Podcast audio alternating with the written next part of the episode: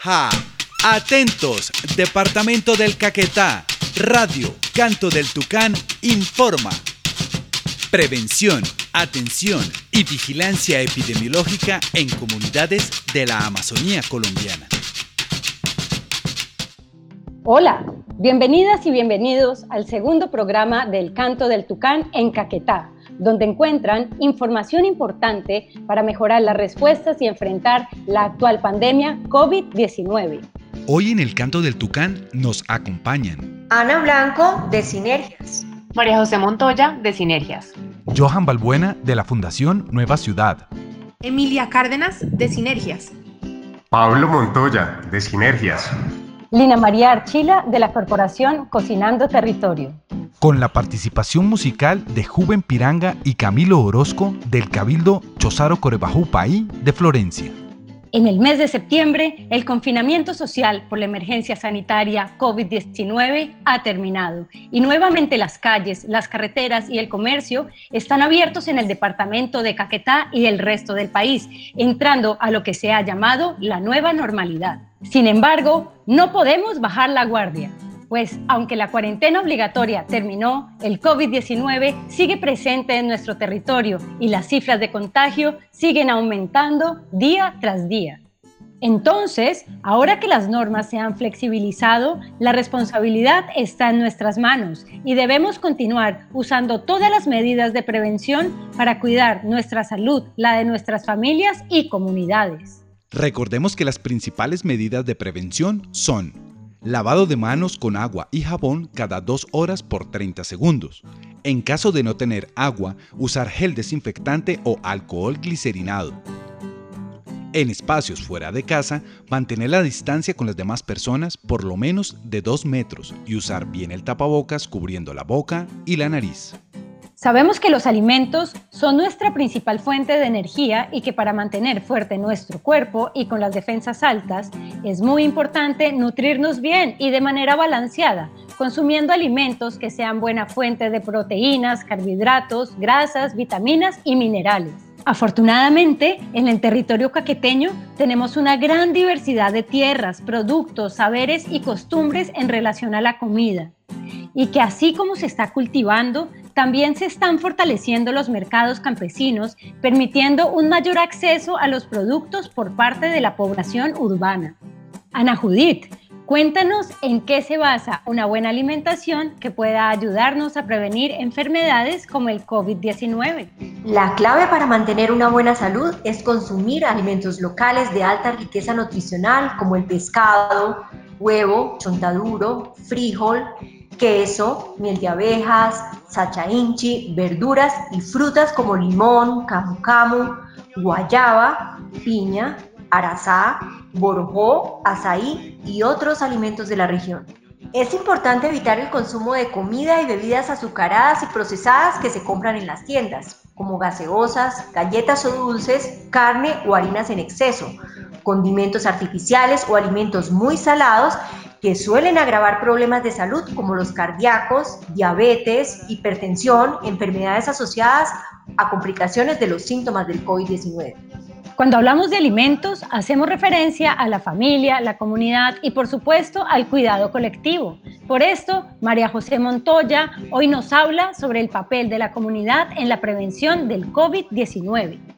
La cuarentena se ha convertido en una oportunidad para fortalecer las buenas prácticas de autocuidado y cuidado comunitario para proteger la vida, reconociendo el territorio como una fuente de nutrición, fertilidad y abundancia. Este tiempo nos ha enseñado a cuidar nuestro cuerpo, seguir recuperando y sembrando nuestras propias chagras y huertas, fortalecer la medicina tradicional, acompañar, apoyar y escuchar a nuestras autoridades tradicionales, líderes y lideresas locales, tener un buen pensamiento y mantener el buen trato en la familia y comunidad. Es importante mantener los saberes propios de los pueblos amazónicos y para ello debemos proteger a la población mayor, como una manera de honrar a las personas que nos vieron nacer y cuyos cuidados garantizan la pervivencia y resistencia de nuestras diversas culturas y saberes. En caso de haber personas que se encuentran enfermas y con dificultades en la alimentación, hay que apoyarles y garantizar que tengan las condiciones necesarias para recuperarse y afrontar en mejores condiciones las medidas de la cuarentena o aislamiento. ¿Cuáles son las medidas preventivas para tener en cuenta en la comunidad? Debemos evitar las aglomeraciones de personas y las reuniones como mingas, bailes tradicionales, campeonatos de fútbol o encuentros religiosos. En caso de ser encuentros rituales, mambiaderos o reuniones indispensables para el bienestar de la comunidad o el territorio, se deben tomar las medidas preventivas para evitar el contagio. Estas son el distanciamiento entre las personas, por lo menos estemos separados dos o tres metros, y el uso de tapabocas es fundamental, pero tiene que estar bien puesto. Así como tener su propia totuma de caguana, chicha o guarapo y en lo posible realizar estos encuentros en espacios abiertos. Si mambean, deben cargar su propio tarro y cuchara y su propio palito para el ambil o hueso para oler tabaco. En este momento no podemos compartir estos elementos con las demás personas, deben ser de uso personal. Todas estas son medidas temporales, es decir, mientras pasamos esta enfermedad que puede durar varios meses, mientras se encuentra una vacuna para controlar totalmente el COVID-19. Por otro lado, una buena medida de prevención que ha resultado eficaz en diversas comunidades amazónicas es la designación de personas para hacer guardia en las entradas y salidas a las comunidades. Estas personas deben tener los elementos de protección personal bien puestos, una buena dotación porque o si no se pueden enfermar. Y sus turnos no deben durar más de 8 horas. En lo posible, estas personas deben ser jóvenes, no deben ser mayores ni tener otras enfermedades de bases porque si se enferman se pueden complicar. También insistimos en que es muy importante cumplir con las orientaciones de las mayoras y mayores, que son quienes conocen las medicinas tradicionales de los territorios y las medidas de prevención. También es esencial compartir las estrategias organizativas y los cuidados con alimentos y plantas con los que se han atendido a los pacientes con COVID-19 y que han sido exitosas. Les invito a que escuchemos a Emilia Cárdenas y Johan Balbuena, quienes nos hablan sobre el importante papel que tienen las autoridades tradicionales en la actual pandemia. Las autoridades tradicionales tienen un papel fundamental en las estrategias organizativas de sus comunidades para atender este periodo de pandemia. Esto porque son quienes conocen el territorio y el funcionamiento de la vida localmente, así que son quienes mejor pueden orientar las medidas que se deben tomar para prevenir la llegada de la enfermedad o el aumento de los contagios en su territorio. Una labor muy importante es informar a la comunidad sobre las medidas sanitarias, de movilidad y organizativas para el cuidado colectivo de la salud, y a la vez comunicar a las entidades e instituciones gubernamentales competentes las necesidades que tiene la población en asuntos de salud y de autoabastecimiento. Contando con el apoyo de la comunidad, las autoridades pueden conformar equipos de trabajo, tanto para el control del ingreso de elementos o personas como para la definición de zonas de aislamiento para atender casos sospechosos y garantizar su alimentación, hidratación y seguimiento de su estado de salud. Las autoridades también deben coordinar las labores de vigilancia en las entradas de la comunidad o en los puertos, deben hacer el seguimiento de la entrada o la salida de las personas, mercancías, remesas o insumos que lleguen a la comunidad por vía terrestre o por río. Deben desinfectar todas las cajas y demás objetos que lleguen y poner en práctica el aislamiento preventivo durante 15 días cuando llegue una persona a la comunidad. Las autoridades también pueden coordinar actividades educativas continuas sobre este tema, junto al auxiliar de salud pública de la comunidad. Si en su comunidad ya se han tomado medidas organizativas y de prevención, sería importante que los líderes y autoridades locales convoquen a una reunión de evaluación y piensen en lo que les ha funcionado y en lo que no. Así pueden tomar un nuevo impulso y mejorar el nivel de protección colectiva. Para profundizar sobre este tema, hoy tenemos como invitado a don Pedro Valencia, cacique del Cabildo Indígena Chozaro Corebajupaí de Florencia, quien es autoridad tradicional, médico y sabedor coreguaje. Eh, lo primero que quisiéramos saber, don Pedro, es qué ha pasado en su comunidad con esta pandemia del COVID-19 y cómo ha afectado la pandemia a la gente allí en el territorio. A ver, eh, en este momento eh, hablo de Chosaro Paín. Chosaro Paín, pues en estos últimos días, pues supuestamente porque no tengo conocimiento así de manera directa, pero sí hoy me dieron información de que algunas personas ya están como, como contagiadas de ese, de ese virus, pero ya en la parte de los territorios pues han sabido manejar el asunto y, y sí, están bien de salud y, no le ha pasado nada.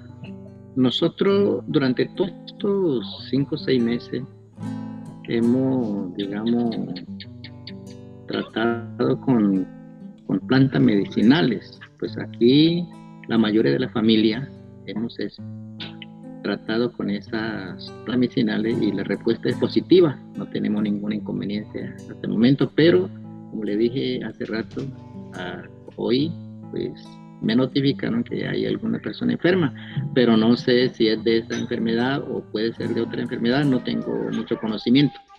Pero sí nosotros durante todo este tiempo no hemos acudido a ninguna instancia de, de, salud, a la, eh, eh, a la institución de salud. Y gracias a Dios hasta el momento las cosas van bien, estamos bien de salud, la mayoría de la, de la familia. No, pues qué bien. Entonces, eh, en ningún momento en, en, estos seis meses hasta ahora han tenido una gripa fuerte allá dentro de su, dentro de su cabildo. no, señor, no, señor, está muy ah, bueno, no, han tenido, no han tenido gripa fuerte, muy bien. Eh, pues usted nos estaba contando hace un momento que habían estado trabajando con plantas de diferentes tipos eh, y que las personas se habían mantenido bien hasta ahora. En estos seis meses no, había, no había habido ninguna gripa fuerte, ninguna situación grave, pero también nos estaba contando que eh, recientemente sí se empezaron a presentar casos. ¿Usted sabe cuáles son las cosas que están sintiendo esas personas? ¿Cuáles son los síntomas que tienen las personas que están enfermas en este momento? No, señor, hasta el momento no tengo informaciones suficientes, pero solamente recibí informaciones que algunas personas tienen, tienen como síntoma de fiebre, pero no sé qué, qué, qué enfermedad tendrán. Bueno, pues eh, eso es una situación que podría ser pues esta enfermedad, el coronavirus. Vemos que lo que hemos visto en, en muchos territorios es que pues se puede demorar la enfermedad en llegar, pero cuando llega se pueden enfermar muchas personas, si no todas, porque esta enfermedad es muy, muy contagiosa. Entonces no sé cuáles son las medidas que ustedes han escuchado que se deben hacer y, bueno, cómo piensan ustedes que, pues, que se podrían proteger en este momento si llegó la enfermedad.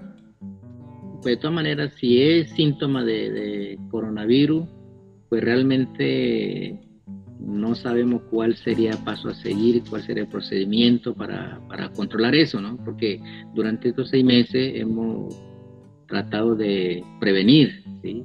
Pero cuando ya la enfermedad eh, manifiesta, pues entonces paso a seguir realmente no, no, no, no, no sé qué hay que hacer, cuál sería el procedimiento para poder controlar ese, esa enfermedad. Bueno, Pedro, pues digamos que sería muy importante saber cuáles son los síntomas que tienen las personas allí. Y, y, como le decía hace un momento, esta enfermedad es muy, muy contagiosa. ¿Ustedes han oído cómo se puede transmitir la enfermedad? Pues más o menos. Eh, uno escucha por la noticia, por, por, por los comentarios de la misma, eh, por la misma sociedad, por la comunidad, por los vecinos pero realmente así, eh, conocimiento a fondo no. Entonces, lo primero, usted lo dijo muy bien, la fiebre. La fiebre es un síntoma característico y la fiebre puede ser eh, prolongada, o sea, puede durar varios días y puede ser difícil de bajar. Otra de las cosas muy características es dolor de garganta. A las personas les, les duele bastante la garganta. También pueden tener tos, pero la tos no es con desgarro, sino es una tos seca generalmente. También eh, las personas tienen dolor de cabeza, eso es muy frecuente. Y eh, unas, unas cosas que son características también de esta enfermedad es que las personas dejan de percibir los olores, ya no sienten los olores, pierden el, olfato.